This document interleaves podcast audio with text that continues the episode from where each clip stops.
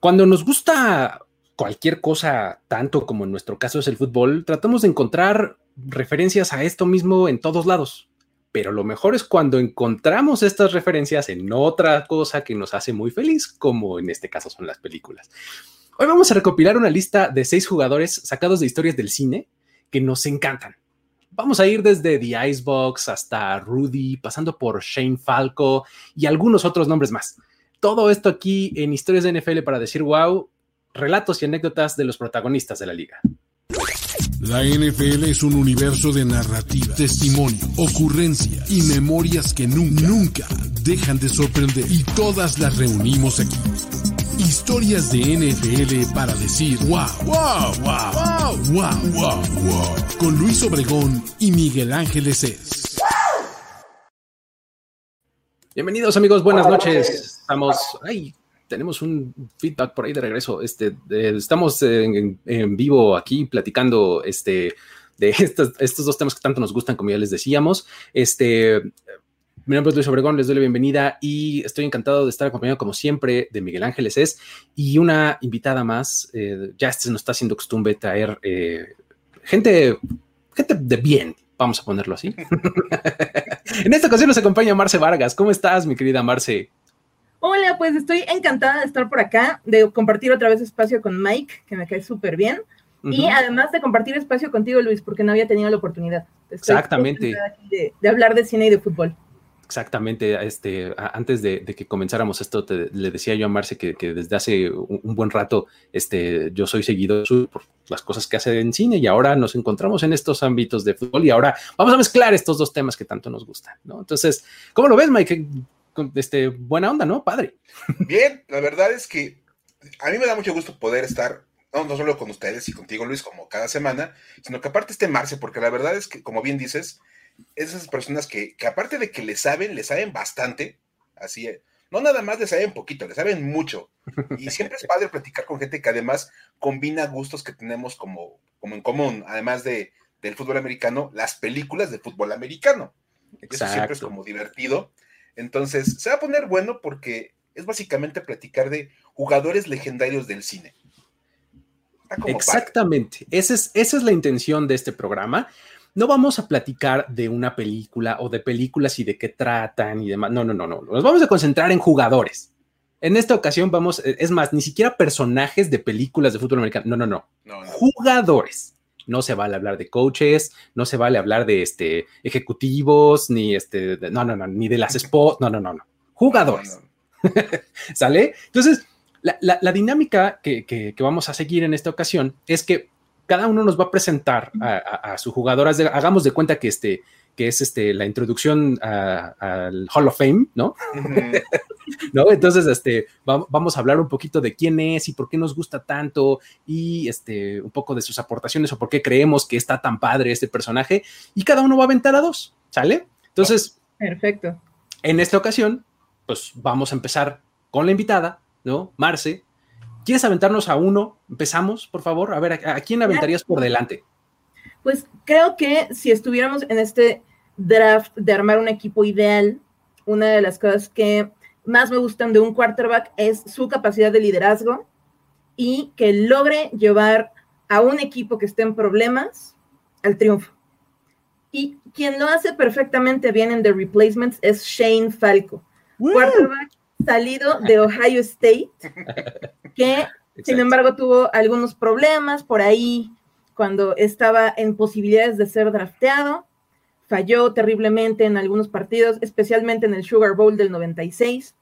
Y pues fue, vaya, salió de estas posibilidades de convertirse en un jugador profesional. Sin embargo, cuando hubo una huelga muy importante de jugadores para renegociar contratos, por ahí del 2000, un coach que había sido bueno, que también lo había, tenido ya una historia de, fracasos con los Washington Sentinels, lo busca para que sea el nuevo líder del equipo que va a terminar la temporada, mientras el resto de los jugadores, los profesionales, el equipo A, está pues en huelga. Y trae a Shane Falco para dirigir, para, para liderar a un equipo que está armado de cachitos de pedazos de equipos viejos. Bueno, tienen de pateador a un jugador de soccer. Es uno de mis favoritos de todo el roster. Por supuesto. Estuve a punto de elegirlo a él, porque también me parece que tiene tanto espíritu. Pero Shane Falco me pareció particularmente interesante porque tiene esta cualidad de, pues ya, ya está rendido ante la vida, se dedica a limpiar yates. Además, bajo el agua, ¿no? O sea, yates desde, eh, hundidos. Sí, sí, sí. ¿No? Yates hundidos, o sea, ya, ya tiró su vida por la borda, básicamente. Y de repente tiene esta segunda oportunidad, además dirigiendo, bueno, liderando a un equipo que está lleno de segundas oportunidades. Tiene todo ese corazón, tiene todo ese impulso. Y bueno, algo que, me llamó la atención ahora que estaba preparándome para este, para este programa, es que Ohio State es una universidad a la que acuden mucho los escritores de películas de fútbol americano. Y además es Shane Falco, no es el único quarterback egresado de Ohio State que ha interpretado Keanu Reeves. También Johnny Utah en Point Break. Eso tiene que ser en Point Break, exacto, ajá. Es un quarterback, bueno, ex quarterback egresado de Ohio State, que él detuvo su carrera profesional porque pues, se fregó la rodilla. como suele pasar, se lesionó la rodilla y bueno, se convirtió en agente secreto y agente de la CIA.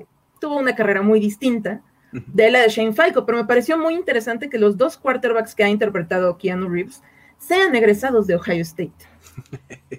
Exactamente, ¿no? Este es, es, es, buen, buen punto ese, pero fíjate, cuando hablas de, de replacements en general como película, creo que está, eh, eh, está padre porque está como medio como ficcionalizado un hecho y llevado como a la farsa y a la comedia, ¿no? El, hecho de este de la, de la huelga, ¿no? De los jugadores a finales de los ochentas, pero este, pues llevado como a los 2000 y además con una figura como Keanu Reeves, ¿no?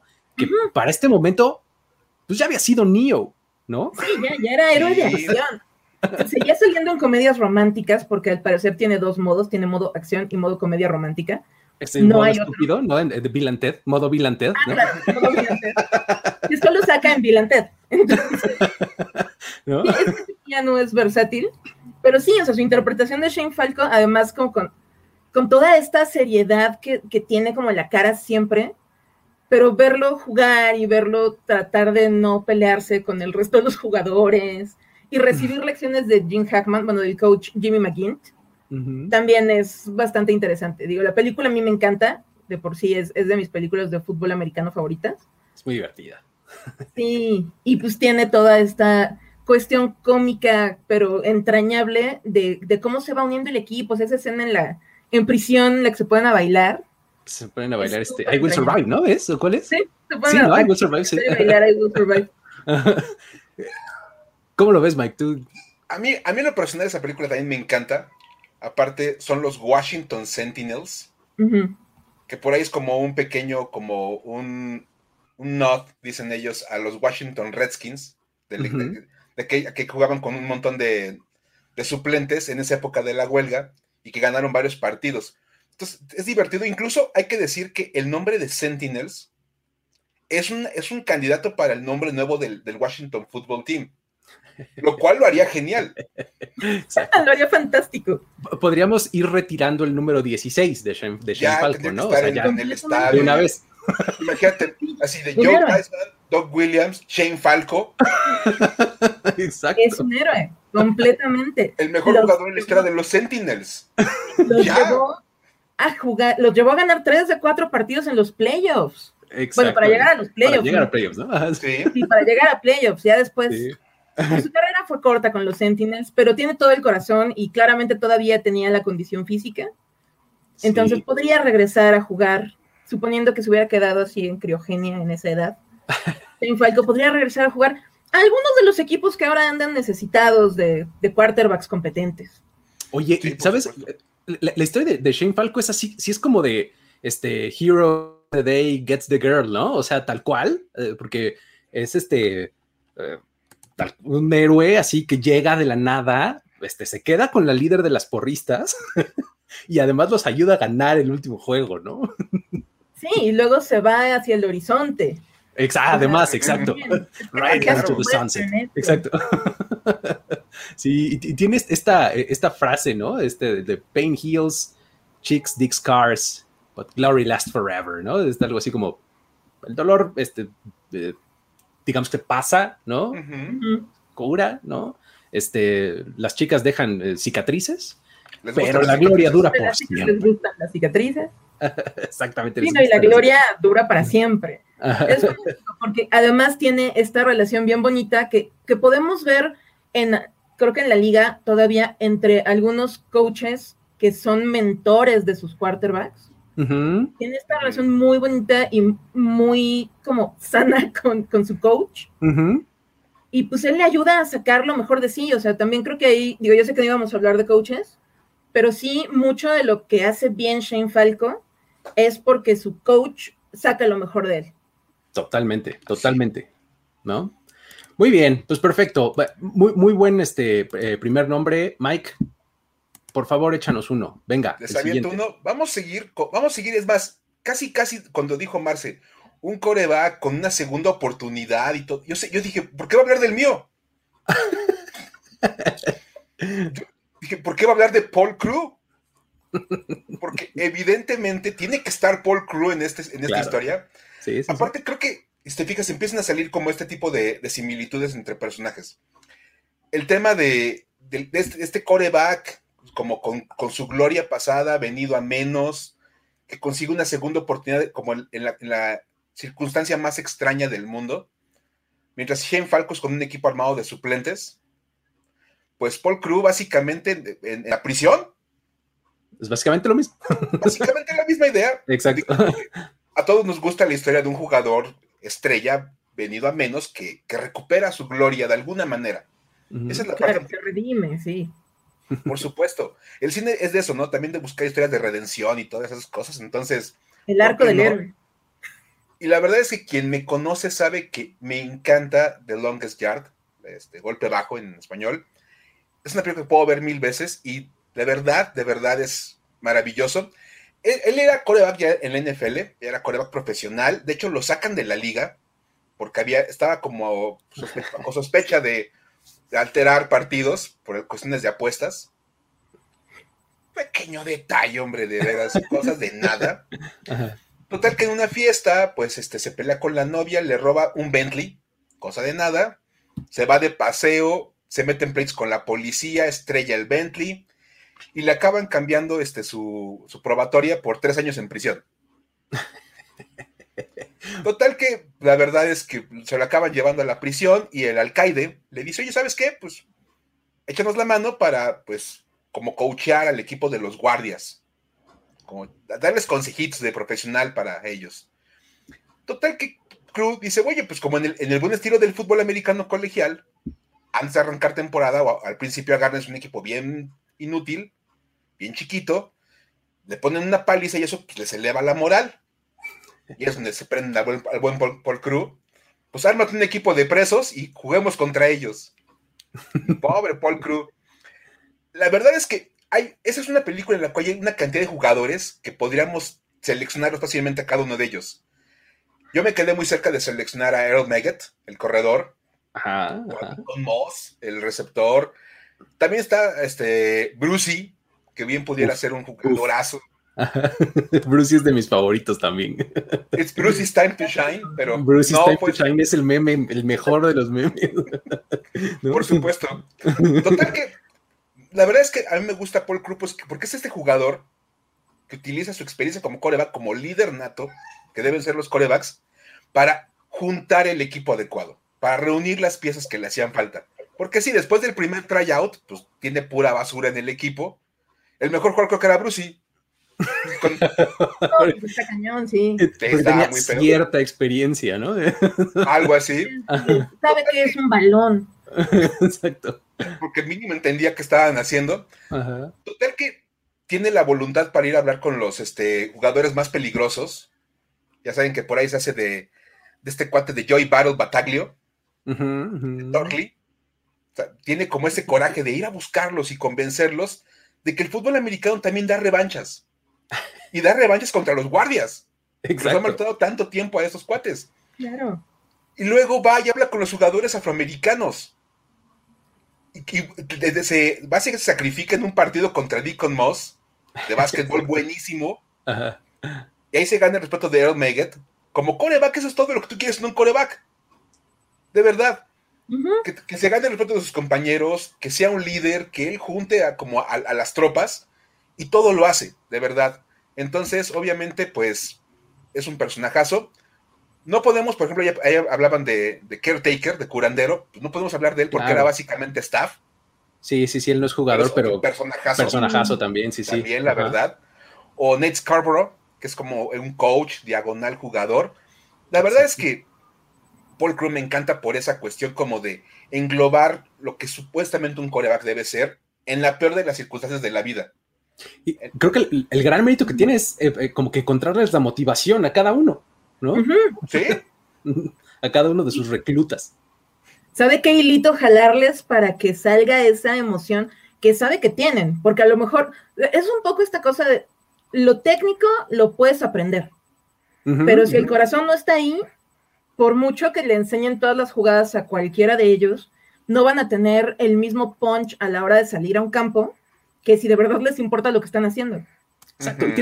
Tienen, tienen este, esta clase de momentos, estas películas, ¿no? De, ¿Qué es el entrenamiento en el lodo? ¿No? Que es donde termina como de, hacer el bonding el equipo, ¿no? Es cuando ya se reafirma por completo que, es el, momento de la cárcel en, The Replacement. Acá es el, entrenamiento en el lodo, ¿no? Este, ahí es donde se terminan de ajustar todos, eh, están ya todos integradísimos y también tienen este momento en donde tocan fondo, ¿no? Y para después volver a salir, ¿no? Que es donde deciden no jugar Shane Falco, llegar a la mitad del partido y acá es donde le dan la espalda a sus linieros, ¿no? Pero es que de verdad, o sea, hablamos de, cómo el coreback que hace todos los sacrificios. más, mira, por acá este, mi estimadísimo Jorge Alejandro González dice, hace lo que todo buen líder haría, hasta termina con la Sugar Mommy para conseguir los videos de los guardias de la temporada anterior. Sí. O sea, todo tipo de sacrificios hacía este Paul por su equipo. Además, cuando el equipo le da la espalda, porque él evidentemente los estaba traicionando, se aguanta, aguanta los golpes y luego todavía consigue el primer down él, como de carrera, así estilo Lamar Jackson. Entonces, de verdad es que pues, hay que hablar de todo eso. Además, otra cosa importante, es un, es un cuate que está, defiende la justicia, porque encuentra la manera de convencer al, oficial de marcar todo de manera justa. Así, ah, claro, que pases de la mejor forma, de la manera más delicada, ¿no? Le dijo, ¿cómo ves si yo empiezo a ajustar la puntería y ustedes ajustan los castigos? Pobrecito del, del, oficial, la verdad. Y entonces, a fin de cuentas, aunque hay muchos, muchos este, jugadores maravillosos en este equipo de, del Min Machine, que aparte de esos equipos legendarios de las películas, claro. termina siendo como ese pegamento que los une a todos. Es el personaje central de la película. No, es ningún secreto.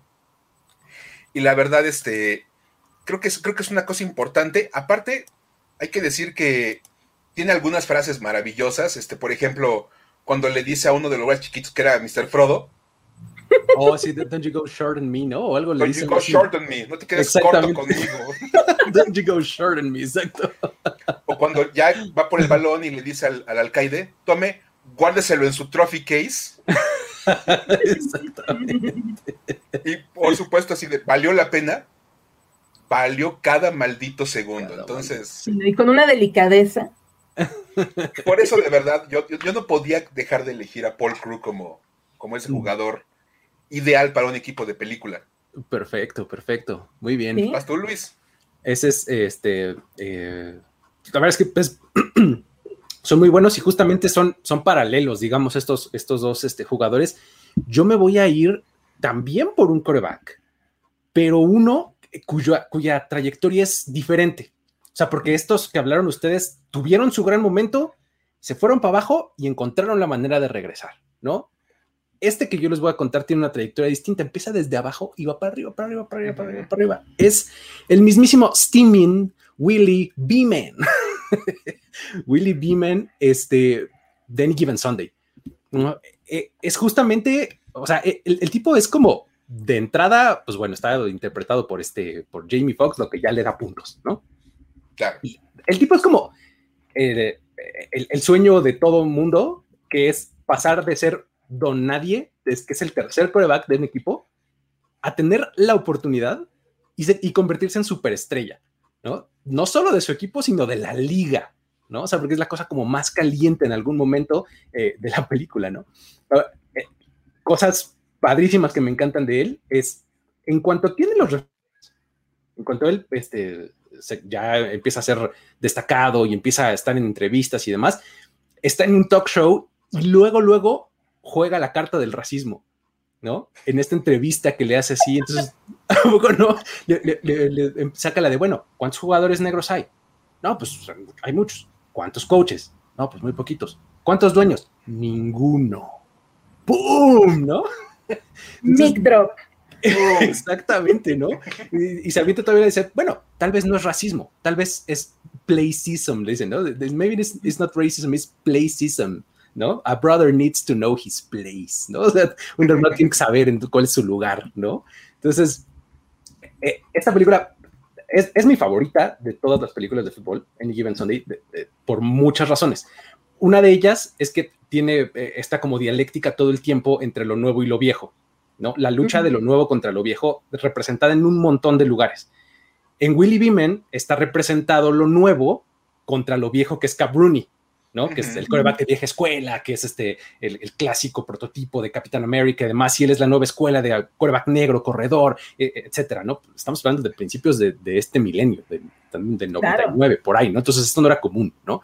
Entonces es como la nueva escuela contra la vieja, ¿no? Entonces tiene, tiene eh, esa representación de, de lo nuevo en esta dialéctica, en de- dialéctica y además lo que, lo que contrasta, digamos, pero que también está padre, es que no deja de ser como novato e inocente en muchas cosas, ¿no? O sea, cae bien fácil, por ejemplo, en la broma que le hace Shark, ¿no? Diciéndole, no, pues ya te invitó el coach, llévale flores, ¿no? Llévale flores. y llega con sus flores, ¿no? De la casa del coach Tony D'Amato, ¿no? O- También es lo suficientemente inocente, por ejemplo, para que cuando llega Cristina Pagniacci, que es la dueña, que es esta Cameron Díaz, llega después de un partido, cree que tiene posibilidades de ligársela. Ay, sí, mi vida. Además, ese personaje me encanta. O sea, Cristina Pagliacci es es- es buenísimo. Otra, otra dialéctica de lo nuevo y lo viejo, Cristina Pagniacci, el, el nuevo tipo de dueño contra lo viejo que era su papá, ¿no? O sea, insisto, esa dialéctica de lo nuevo contra lo viejo en esa película está en todos lados, en todos lados. Pero bueno, este, um, eh, um, ¿qué otra cosa? Ahora, lo de Cristina Pagniacci, ahora implemen- implementó también, o sea, se convirtió en la norma y, en, y en la referencia obligada de cuando alguien vomita, ¿no? O sea, Will Beeman inventó eso de vomitar antes de jugar, ¿no?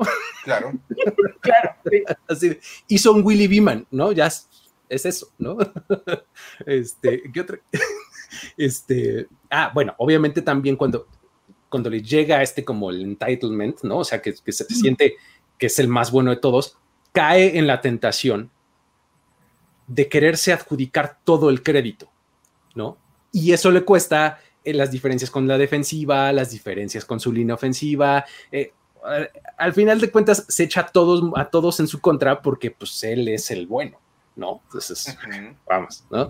Este tiene uno de los momentos como más este, legendarios, según yo, del cine de fútbol, que es el musical de MetaRex, ¿no? De My name is Willy. Willy Beeman, ¿no? El comercial, el musical, acá el tipo sin camisa, ¿no? Entonces, este, tiene, tiene tremendas cosas. Este, y por ejemplo, una de, las, una de las que más me gusta, ya digamos que más serias, pero que está padrísima, es el momento justo de la, de la cena con el coach, ¿no? Cuando lo cita y que están cenando en todo ese diálogo, toda esa escena, es súper padre, ¿no? Porque, eh, pues, para recordar un poquito, el, eh, Willy Beeman empieza a cambiar las jugadas en, en el huddle porque, pues, como que no se la sabe bien. O sea, él sabe que su talento es más que suficiente, ¿no? Entonces dice, miren, ustedes bloqueen o ustedes descúbranse y yo a ver, si, si encuentro a alguien descubierto, va. Y si no, pues yo corro, casi, casi, ¿no? Era como la, como la traducción, ¿no? ¿No? Entonces, eh, pues el coach le dice, oye, no manches, está- tenemos una semana de preparación para que tú llegues y hagas lo que quieras, tú no estás faltando al respeto, ¿no? Y entonces avienta la frase esta de, "Ah, no, no, no, coach, así. yo, yo no estoy respetando, no estoy tratando de ganar. Y ganar es la única cosa que respeto, ¿no? Entonces, digamos que se convierte, al final de cuentas, en un este, eh, como en un, pues en, esta, en esta figura que tenemos del, del, jugador que es un producto en sí mismo, ¿no? O sea, llega muy rápido de ser un tipo que llegó al fútbol por las razones correctas, porque era muy talentoso y porque le gustaba, y termina metiéndose a la maquinaria de, de, la industria del deporte y convirtiéndose en paz. O sea, creo que eh, por eso me gusta muchísimo el personaje de Willy Beeman. Es este, insisto, representa un montón de todas estas cosas, ¿no? O sea, de, estar eh, en el lugar correcto, en el, lugar, en el momento correcto, este, aprovechar un poco tu estrado, pero de repente perder el piso, ¿no? O sea, es padrísimo, padrísimo el, el personaje de Steven Willy Beeman. Ahí está mi candidato. No sé qué opinan. ¿Cómo lo ven ustedes? No. Es un gran personaje, porque además, como dices, no todo sucede en tiempo récord. O sea, pasa por ese arco de soy un buen tipo, soy suficientemente ingenuo, porque además viene pues de, de una, pues sus orígenes socioeconómicos son bastante humildes.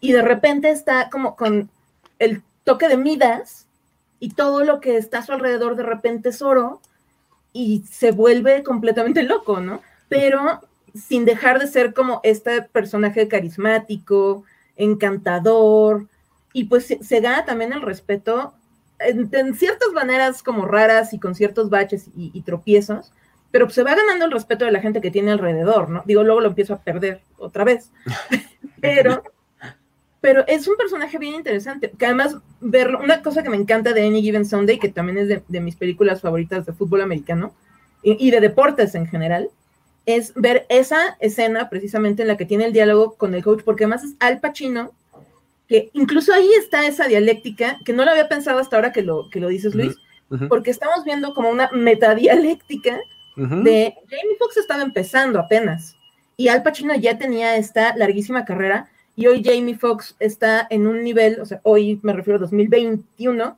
2021, ¿verdad? Sí. Hubo una pequeña pausa, pero sí, ya nos, ya nos metimos al 21 sin que nos diéramos cuenta. Sí.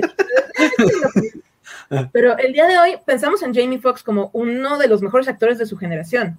Como hace 20 años pensábamos en Al Pacino en ese mismo nivel. Entonces también estamos viendo estilos de actuación distintos de un actor veterano con uno de los actores que se iba a convertir en uno de los mejores de su generación. O sea, también eso es bien interesante, ¿no? Dentro de toda la, el elenco en general de esa película es súper bueno, además es Oliver Stone dirigiendo y eso también le da como un plus. Es que de e verdad. Verlo así interactuar con, con el personaje de, Cristina, ¿no? De Cameron Díaz, que básicamente, pues, o sea, no lo cachetea físicamente, pero verbalmente es como de, ay, pobre muchacho. Ay, hijito, ¿no? dijo que yo firmo tus cheques. Exacto. es, encantador y además pues es Jamie Foxx, que es un gran, gran actor y que se avienta, digo, para hacer una película de Oliver Stone, es, es que, es que Oliver Stone es un personaje muy extraño, porque tienes a este director que siempre es crítico del sistema y que siempre está como en contra del capitalismo, haciendo una película que además fue un éxito por todos lados, una película sobre la liga más gringa, del deporte más gringo, del país más capitalista, y mete de repente, o sea, las cosas que son más Oliver Stone, pues sí son de repente como este, esta conversación que tiene sobre el racismo, ¿no? Sobre el placism. Sí, y, sobre, sobre las cosas, por ejemplo, que ahora salieron con Brady, ¿no? De el, Injury Reserve List o el Injury Report, ¿no? O sea, de, que a uno le dan, le decían sí, no, tú sí, pero te voy a meter a la lista, pero en realidad no estás lesionado. Y hay otra dialéctica, ¿no? Del, doctor nuevo que está más preocupado por la salud de los jugadores contra el doctor viejo que dice, güey, no les preguntes, ¿qué te van a decir ellos? Pues que quieren jugar, ¿no? ¿Y qué? ¿Es una realidad? Sí, por supuesto. Por ahí está. Ahí está. O sea, Any Given Sunday, de verdad, por donde la veas, por eso, por eso es mi favorita, porque por donde la veas, tiene un montón de tela de donde cortar, desde producción, este, a nivel visual, eh, eh, todo, guion, personajes, me parece redonda esa película, increíblemente buena. Pero bueno. La escena del ojo de trauma constantemente. Ah, exacto. Esa, esa, sí. Sí, sí, sí. Además sale el Texas Stadium, es ahí justamente esa. toda película tiene sus detalles. Exacto, ¿no? Eh, pero bueno, está bien. Este, esa, esa fue la primera ronda, amigos. Este, vamos con, el segundo, ¿no? Échanos uno, eh, eh, tu, tu, segundo, Marce, venga. Pues mi segundo también es un coreback. Me, me, preocupa que no se me ocurrieron meter más jugadores que no fueran corebacks. Pero bueno, siempre se puede hacer un, un, reprise, ¿no? De este tema.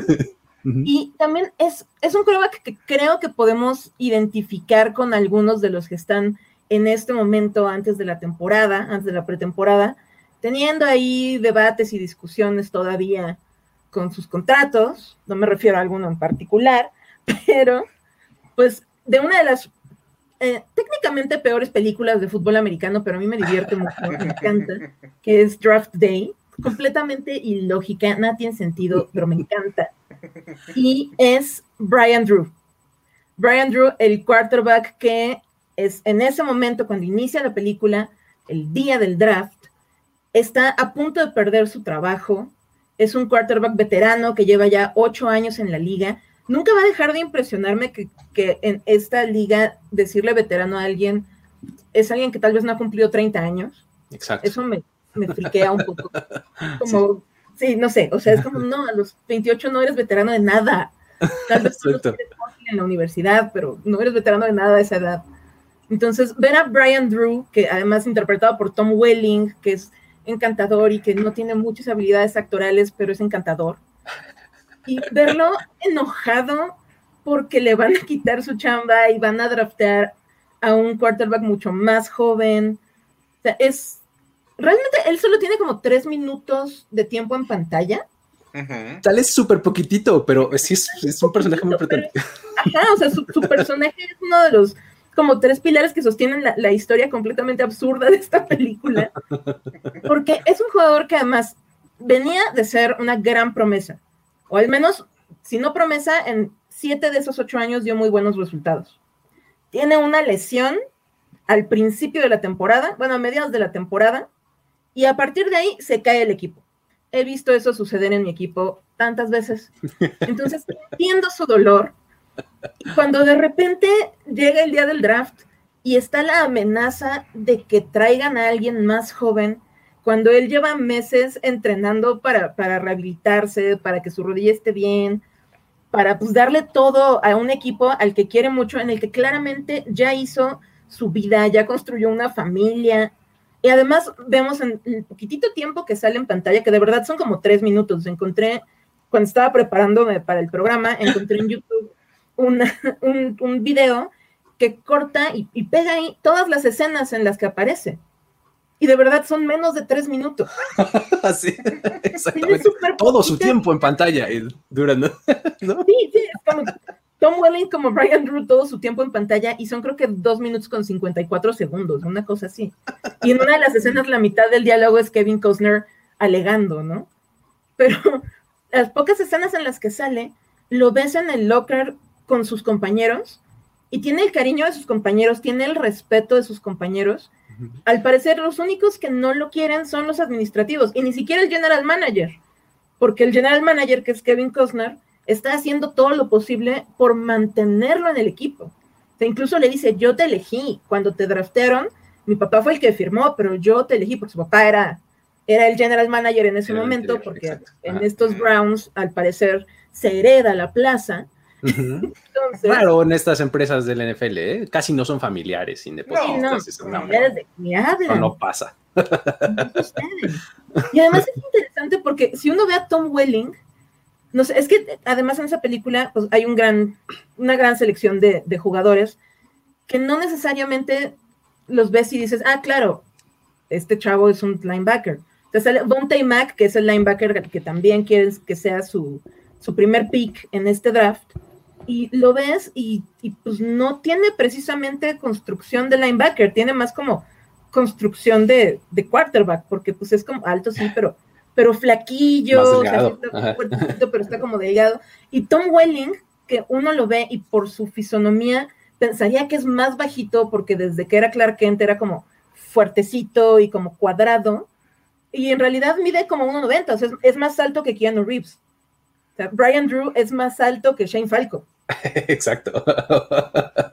y uno lo ve y no creería que tenga como cuerpo de quarterback, pero bueno, además, una de, los, que me parecen más interesantes es que el punto clave por el que deciden que Brian se quede como el coreback de este equipo, además de que tiene el respeto de, de todo el locker y todo el mundo lo quiere, es por una cosa de ética que se remonta a cuando lo draftearon, ¿no? Y que él fue el único que cumplió con una prueba oculta que iba en esa primera propuesta de trabajo, en, además ni siquiera en los Browns, en otro equipo. Pero ok, tomemos eso en cuenta porque así toma las decisiones Kevin Costner. Y esto es después de que Brian Drew va y enojado le destruye la oficina. sí, trashé la oficina Sonny Weaver Es como, ¿qué onda? ¿Rechazaste al, al quarterback nuevo, al que era la gran promesa de este draft?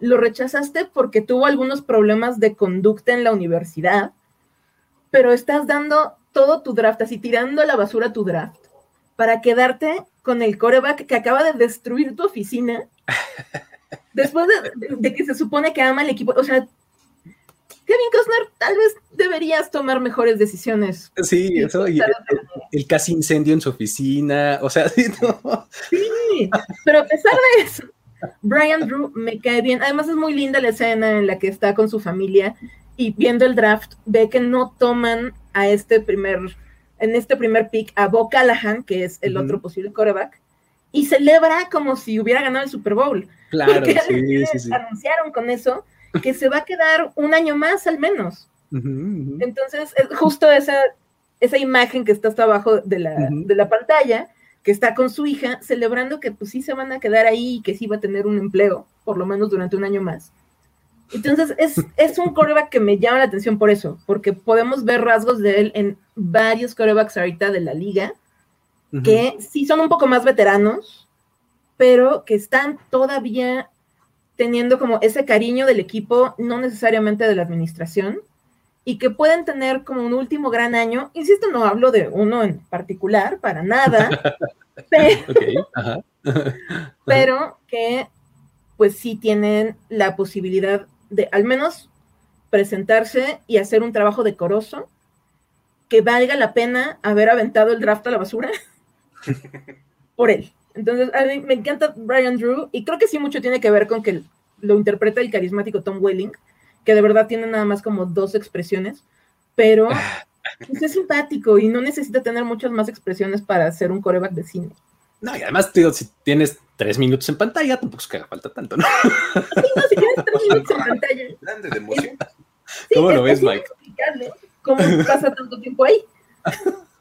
Es interesante porque incluso me acuerdo cuando, cuando esta película sale y veías los drafts de los, de los, de los Browns en la realidad y era como de el arte imitando a la vida. exacto, exacto. Porque era como de, nadie entendía la lógica de la película, pero tampoco entendías la lógica de los Browns en el draft. Así no es que en la película, así no se hace. Bueno, vamos a hablar. Ay, no, así tampoco. no, pero, no. Si le buscas un poquito de relación así, de, oye, como de repente te pones a jugar con los personajes que han interpretado todos ellos, pues ¿cómo no darle oportunidad si es Superman? Oye, tenés a Superman y además drafteaste número uno overall a Black Panther.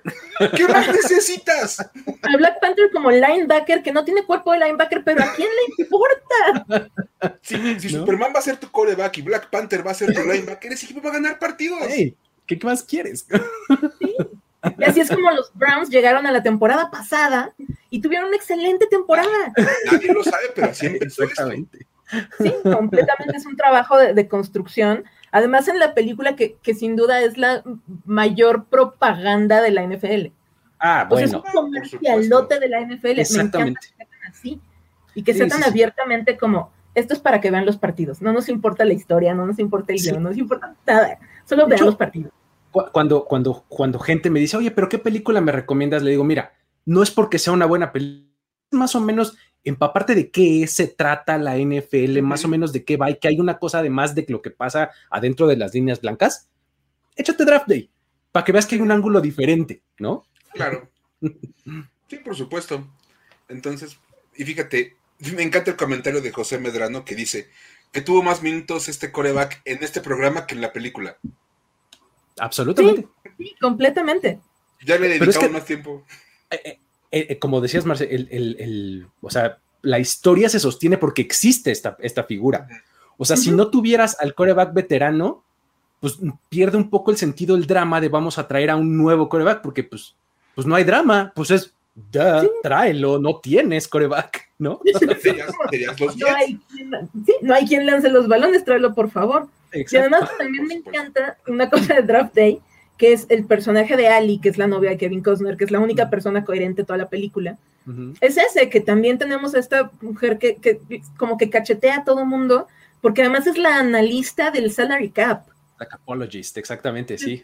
Es como, a ver, ustedes pueden creer, querer lo que quieran con su draft, pero este es el límite que tenemos. Y entonces yo les recomendaría que sí se traigan estos vatos. Yo al final, pues todo su análisis sirve para absolutamente nada porque Kevin Costner toma las decisiones con post-its, pero me parece muy Basado en un post-it que escribió en la mañana, ¿no? Basado en un post-it que, escribió en la mañana y que además ya es un chiste.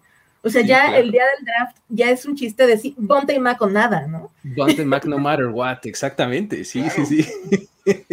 no, y, digo, Ali tiene uno de los quotes que más me gusta, que además tuvo relevancia hace poquitos días, que es este, cuando le dice al coach, este, que, se supone que llega de los Cowboys de ganar este, Super Bowls y demás, dice, oye, pues es que yo no entiendo por qué en el deporte más macho que se pudo haber inventado, el trofeo máximo es un pedazo de joyería. ¿No? Es algo tan delicado como tus joyitas, ¿no? oh, tan lo amo. Me encanta esa frase. Sí, no, es fantástico. Tiene grandes cosas, tiene grandes detalles, completamente absurda, pero tiene grandes detalles. Si de verdad los equipos decidieran así el draft, yo creo que ningún general manager podría tener más de cierta edad y necesitarían check-ups mensuales para poder sobrevivir a la liga. no sé cómo lo harían. quién sabe. Pero es lo bonito también del cine, que de repente no ocupas como tanta lógica para Ay, sí. una historia. Exacto. Sí, no, es fantástica. No, no tener total coherencia, pero pues con que sea entretenida y mande un mensaje, pues ya con eso ya lograste tu objetivo. Y precisamente hablando de películas que no tienen un 100% de coherencia, quisiera aventar mi siguiente jugador. Si les parece bien. Claro. En lo que Luis como que se descongela porque se quedó friseado. Se quedó congelado. Van a ver por qué tengo ese chiste tan bueno. Hmm. Hmm. Ah, lo que veo hacia dónde va esto. Sí, es que yo la verdad sí me fui después de mi coreback, que es este, este Paul Crew, tenía que ir por el lado defensivo. A mí me gusta la defensiva en general. Y si vas a elegir un defensivo, no puedes elegir a alguien que no sea de Icebox. Probablemente uno de los mejores personajes de película de americano de la historia. De verdad. De hecho, uno puede, uno le pone a buscar así de Icebox o Becky, Becky de Icebox o de Icebox Little Giants y vas a encontrar artículos que le han dedicado al personaje explicando por qué es uno de los personajes más tridimensionales del fútbol americano en películas.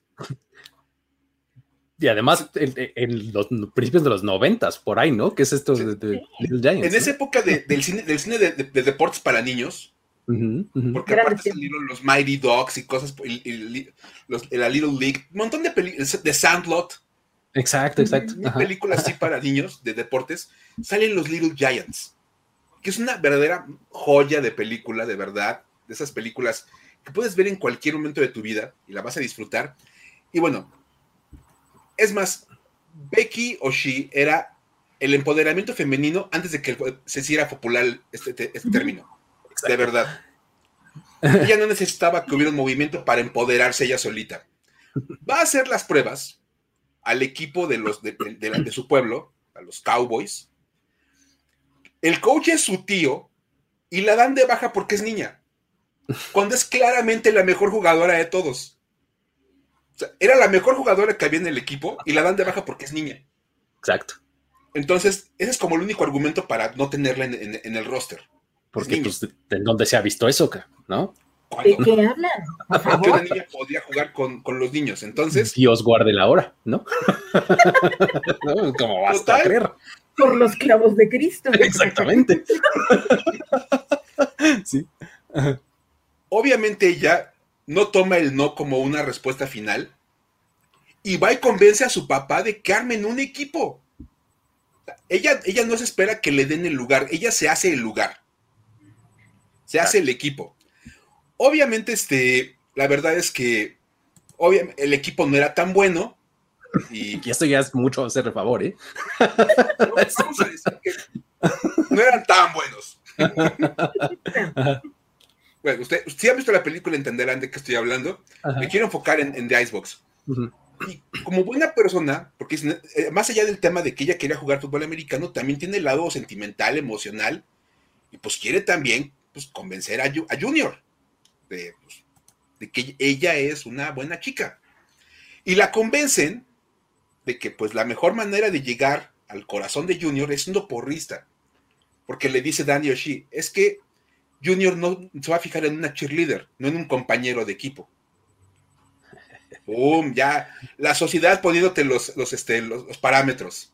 Exacto, exacto. No puede ser su compa, ¿no? Sí. Tienes que ser No puede su. ser su igual. O sea, Exactamente, ¿no? Tienes que ser la cheerleader. Ajá. Total, que ella se vuelve cheerleader de los, de los Little Giants.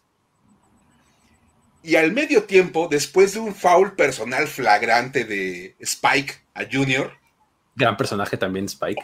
otro gran- es, que es otra película llena de grandes personajes, Sí, sí, de sí. verdad. Todos entrañables.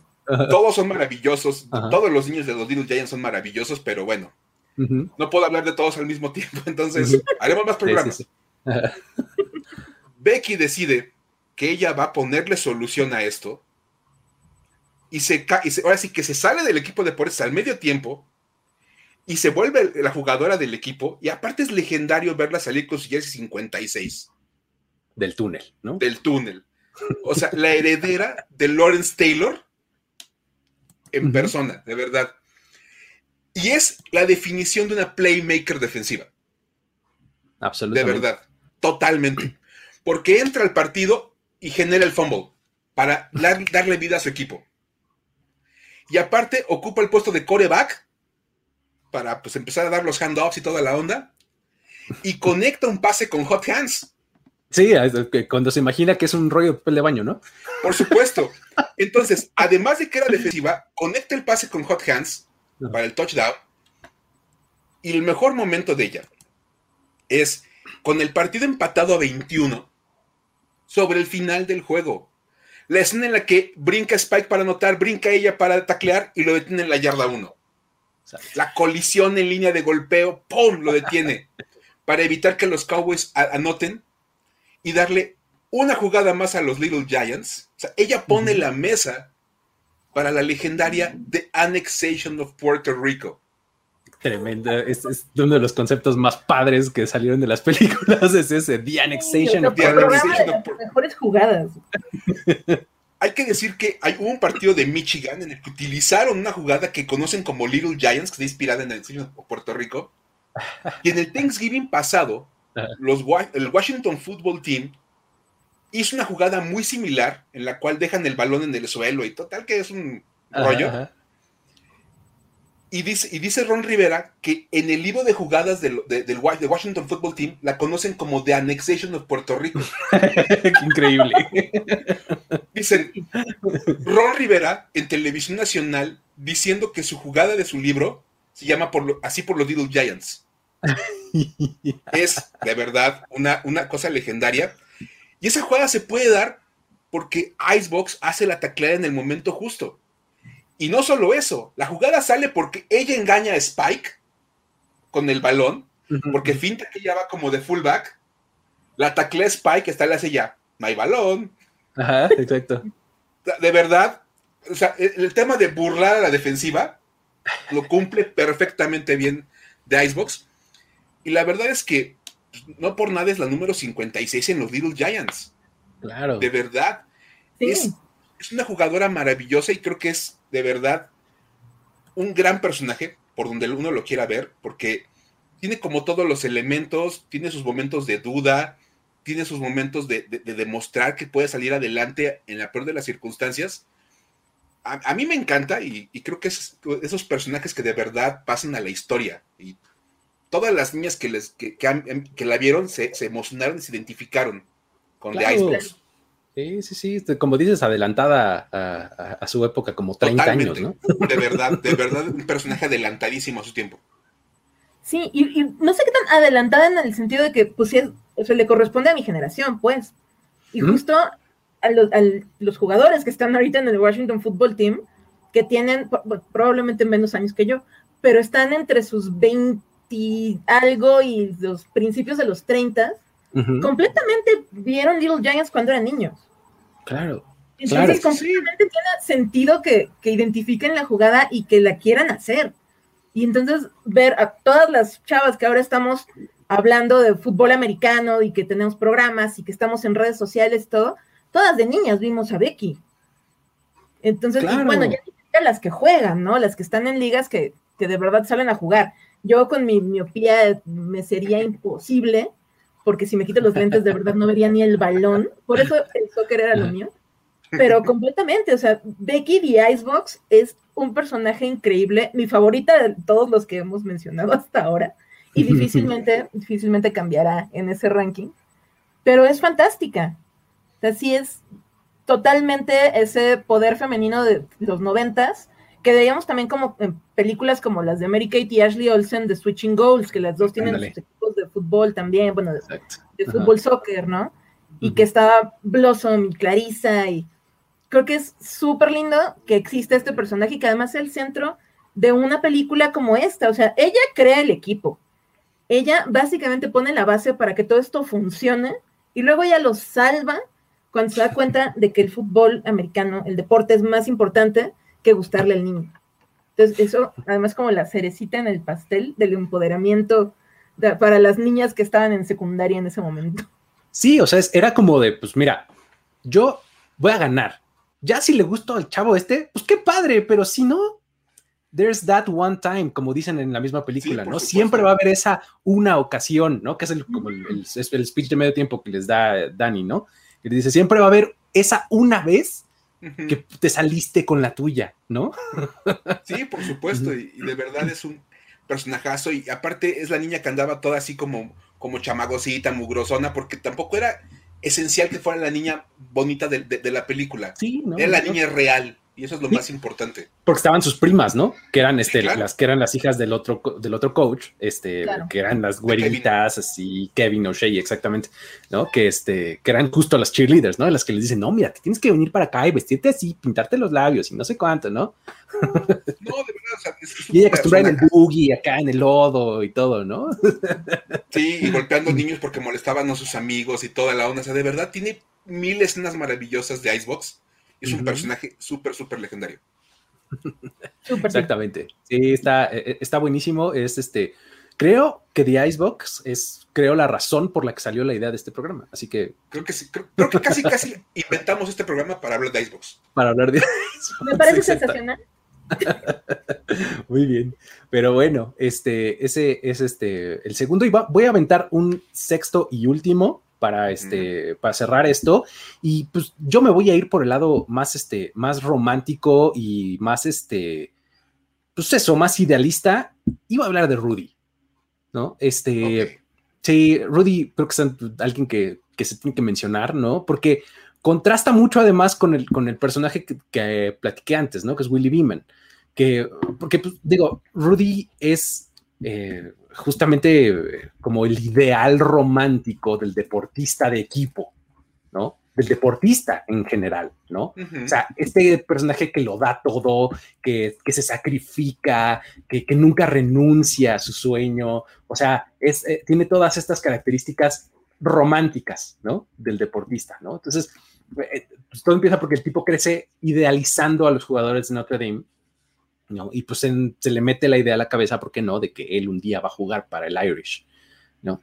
Entonces, este, pues, digo, está muy bien, ¿no? Todo el mundo le dice, ah, sí, claro, mijo, tú puedes, ¿no? Casi, casi, este, pero pues él sí se la cree, ¿no? Entonces, eh, pues como la historia del underdog todo el tiempo, ¿no? O sea, es como el, eh, pues el tipo que es demasiado pequeño, muy débil, este, o sea, que, que, hasta cierto nivel, digamos que cuando estás niño y cuando todavía medio, más o menos en la prepa, pues cuando tienes esas características que le echas muchísimas ganas y entrenas con todo y no sé cuánto y, tiene, y, estudias y demás, pues todavía puedes mantenerte ahí, pero llega cierto momento en donde ya el físico es demasiado exigente, ¿no?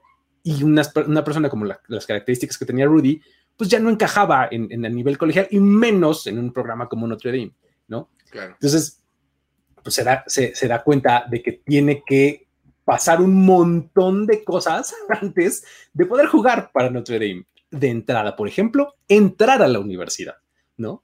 Porque digamos que brillante, brillante no era, ¿no? Académicamente.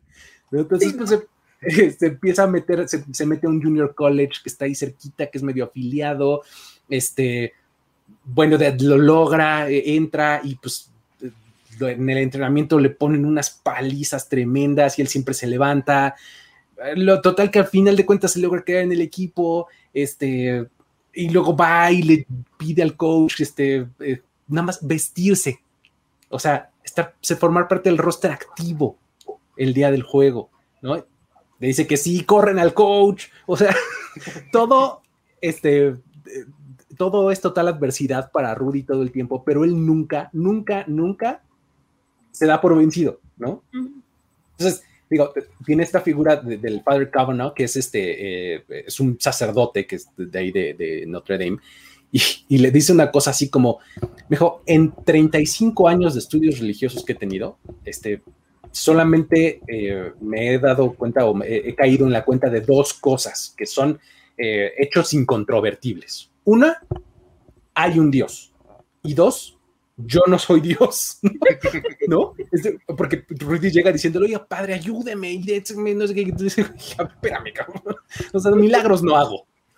casi, casi, ¿no? Básicamente. Entonces, eh, eh, a, nivel, a nivel personaje, Rudy está muy padre por toda esta parte romántica de, de pues como de, de, persistencia y demás, pero también a nivel eh, narrativa está bien padre porque ahí es, ahí es donde yo rescato esto que decías hace rato, Marci, que es, es el camino del héroe. ¿No? Es tal cual el camino del héroe, o sea, de, de, de, este, de Joseph Campbell, de pues el tipo que sale de su lugar de origen y se encuentra con pruebas y tiene mentores y demás. O sea, el Father Kavanaugh es su, su mentor, este, su, su, su, amigo que es este, además este John Favreau, ¿no? Sí, sí, sí. También salen de Replacements. También salen de Replacement, John Favreau, ¿Cierto? exactamente. este. Eh, tiene todos estos mentores. El, el mismo, el, el cuidador de, del, del estadio, también uh -huh. es otro de sus grandes mentores, ¿no? El que de hecho que lo cuestiona muchas veces y le eh, pues, como que lo empuja un poco hasta el límite. Cuando él decide ya renunciar eh, a, a, a, su intento, llega y casi casi le, le, avienta la de tanto nadar para morir ahogado en la orilla, ¿no? ¿no? Entonces este, le dice, no, no, no la riegues, ¿no? O sea, dale y no sé cuánto. Y al final, pues bueno, ya sabemos que este... Eh, logra entrar una jugada y consigue un sack y demás, y entonces eh, después de que la gente grita y demás, entonces pues bueno, eh, también cae en esta, en esta parte de, de, de esta frase que pongo aquí, que es eh, como la más resultadista del deporte, ¿no? Uh -huh. O sea, puede ser, pues sí, muy, efic muy eficaz y muy contundente, pero también un poco dura, ¿no? O sea, se avienta una frase así de, pues es que, ¿a quién le importa cuánto me esforcé? Si no va a producir ningún resultado, ¿no? Eh, o sea, eh, eh, insisto, es, es cierto, uh -huh.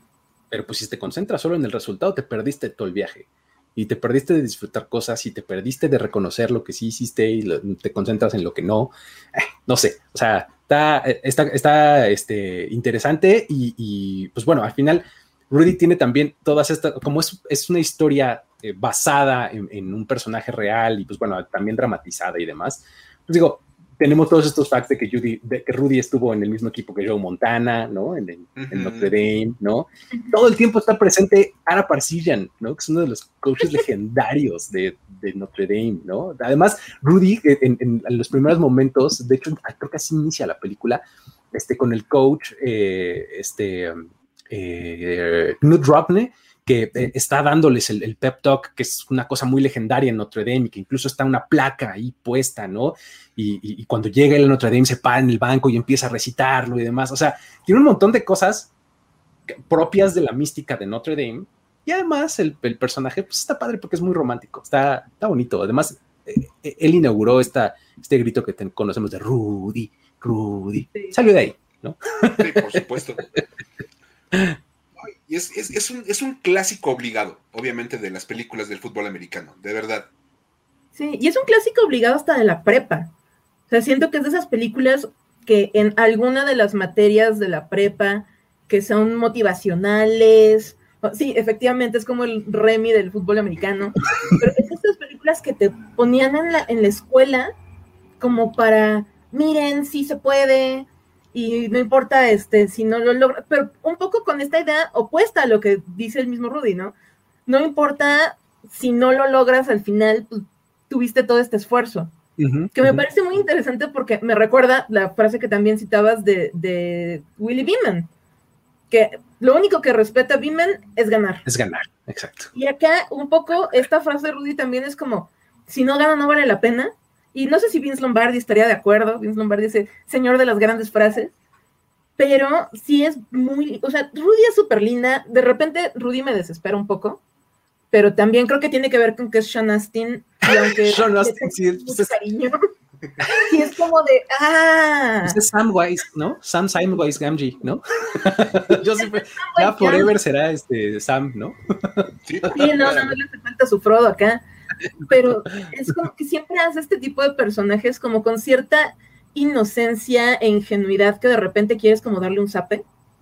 Sí, sí muy lindo, muy tierno, pero Zape reacciona, por favor. Exacto. Sí, por supuesto. Sí, que es un poco, o sea, qué bueno que no reacciona en el sentido de, que no se rinde, ¿no? Qué bueno que continúa y todo, pero de repente así es como de, vato, agarra la onda y, deja de, de, romantizarlo todo, pero es lo bonito de su personaje que sí es como súper idealista y mucho como que me da esa impresión, y no sé por qué le estoy haciendo tan dialéctico con Willy Beeman, pero es como si Rudy hubiera llegado a la, hacia la NFL, a la liga profesional, hubiera llegado por las razones correctas. Exacto. No, y, lo, estás, lo estás leyendo perfecto, porque así funcionaba en mi cabeza. O sea, por eso elegí a esos dos personajes, porque eran opuestos.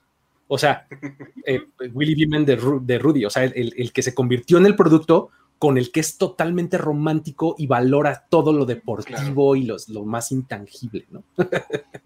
sí, no, el que, el que vive enamorado del deporte. que además me encanta su obsesión con, con Notre Dame desde chiquito.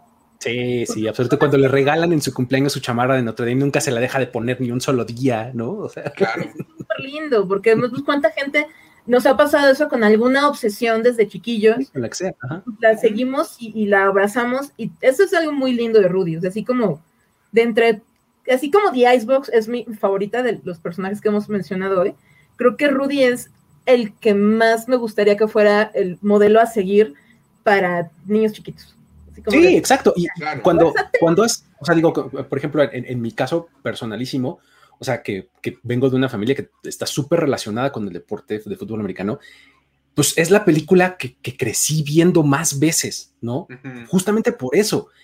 y, y, todo mundo así en mi casa, así pues, crecí viendo a mi familia llorando en las últimas escenas de Rudy. Y me decía, ¡ay, sí, ya ah". ya sabes, pues sí, pues así es, porque así te llega, ¿no? claro. Sí, completamente. Totalmente normal. Todos en el sillón Rudy. Exacto, sí. ay, ay, ay. Pero pues bueno, eh, esos fueron nuestros, nuestros seis seleccionados de, esta, de esta edición. Este, claro, podríamos eh, meterle muchos más.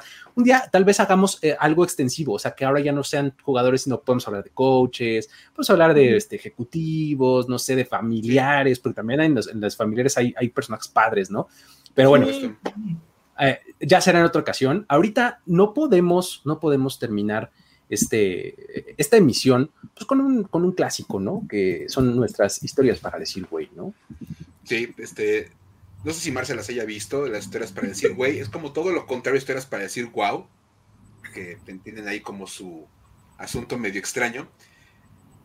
como que luego si quieren volver historias para decir Mayer, por Urban Meyer de los Jaguars, como que como muy inclinado para ese camino. Ajá. Pero, pero la verdad tuvimos que hacer una pausa con las historias para decir Meyer, dejarlo que llegue y se instale en el training camp de los Jaguars. Y esta semana nos vamos a quedar de manera muy localista, la verdad. Esta va a ser historias para decir México. Cosas pasan en. Solo, cosas solamente pasan en México. Ajá. Eh, les voy a contar eh, que este es. Y cuando vean la historia van a saber por qué no hablamos de Urban Meyer. El, ambiente del fútbol americano profesional en México tiene un par de ligas que están como tratando de salir adelante. Una es la LFA. Hace tiempo hablamos de ellos en una historia para decir, güey. Y ahora le toca la otra liga, FAM.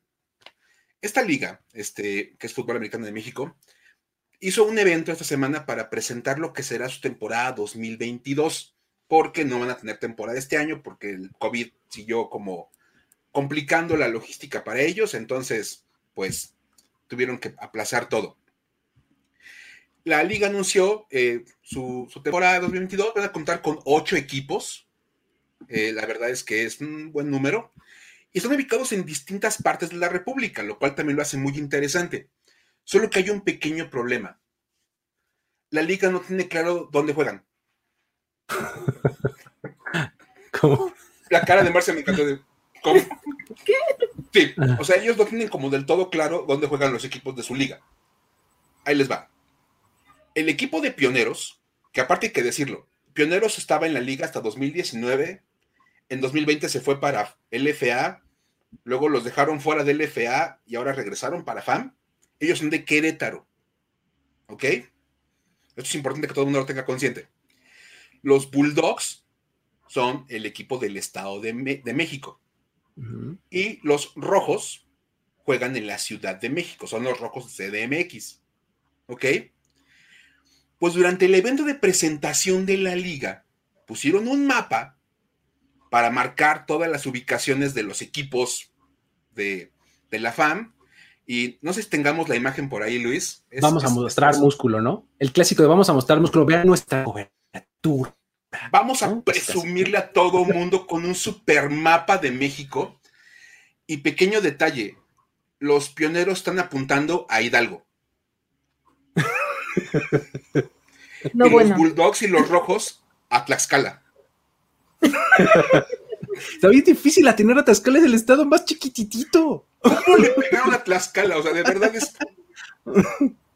O sea, Tlaxcala es ese estado que se nos olvida con Además, debido o sea, respeto. es- esto confirma que Tlaxcala sí existe.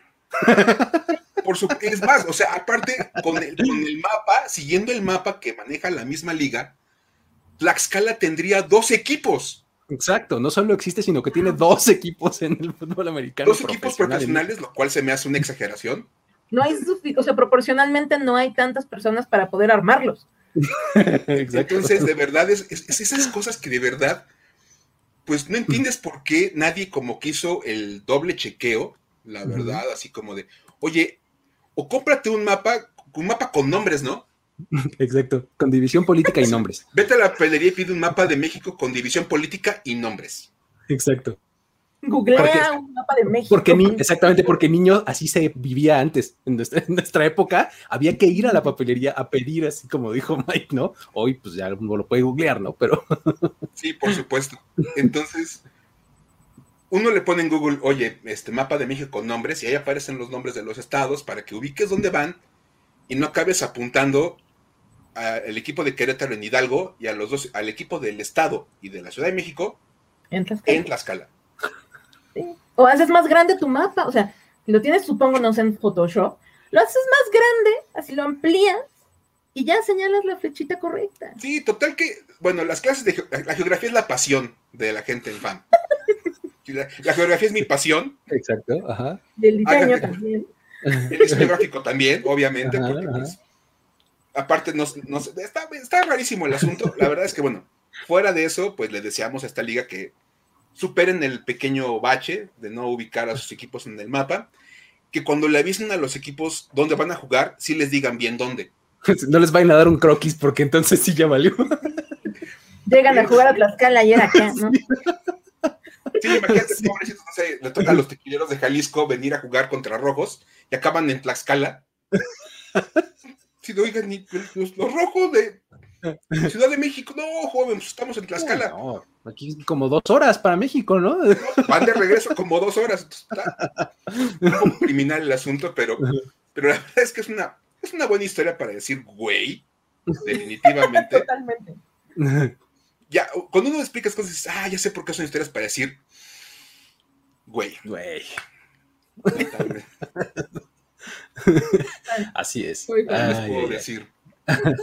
pues bueno, así estuvo esta semana. Muchísimas gracias este, por haber compartido estas buenas historias. Marce, muchísimas gracias por haber venido por acá. Este, un gusto y un placer haber podido platicar contigo. Ay, yo encantada, de verdad me, la pasé muy bien. Además, pues sí, compartir espacio con ustedes dos está bien divertido. Y además hablar de dos cosas que me encantan, siempre es un placer. Perfecto, pues ya estaremos aquí, este, ojalá repitiendo algún día de estos, este, ver qué ángulo le encontramos, para eso nos pintamos solos. Pero bueno, muchísimas gracias también Mike por haber estado por acá, compartido buenas historias, este, como siempre, la próxima semana, el martes, estaremos aquí de vuelta. Eh, no se pierdan el resto de la programación de este canal aquí en Primero y Diez, donde tenemos eh, cada vez más contenido eh, en el canal de YouTube y también cada vez más contenido escrito. Ustedes échense una vuelta en primeroideas.com y van a encontrar un montón de cosas. Ya estamos en full modo training camp, estamos haciendo un montón de cosas de previos y demás, eh, historias para todos lados y pues están ahí las redes sociales apareciendo arriba eh, para que ustedes nos sigan, suscríbanse al canal, este, denle like, compártanlo, etcétera. Y eh, um, con eso nos despedimos el día de hoy. Mi nombre es Luis Obregón, el nombre de Miguel Ángeles es y de nuestra invitada Marce Vargas. Les doy las gracias por haber estado acá y nos vemos la próxima. Bye bye. Esto fue Historias de NFL para decir wow, wow, wow, wow, wow, wow, Los relatos y anécdotas de los protagonistas de la liga directo a tus oídos. Con Luis Obregón y Miguel Ángeles E. Voz en off, Antonio Sempe. Una producción de primero y diez. With lucky landslots, you can get lucky just about anywhere. Dearly beloved, we are gathered here today to. Has anyone seen the bride and groom? Sorry, sorry, we're here. We were getting lucky in the limo and we lost track of time. No, Lucky Land Casino, with cash prizes that add up quicker than a guest registry. In that case, I pronounce you lucky. Play for free at LuckyLandSlots.com. Daily bonuses are waiting. No purchase necessary. Void where prohibited by law. 18 plus. Terms and conditions apply. See website for details.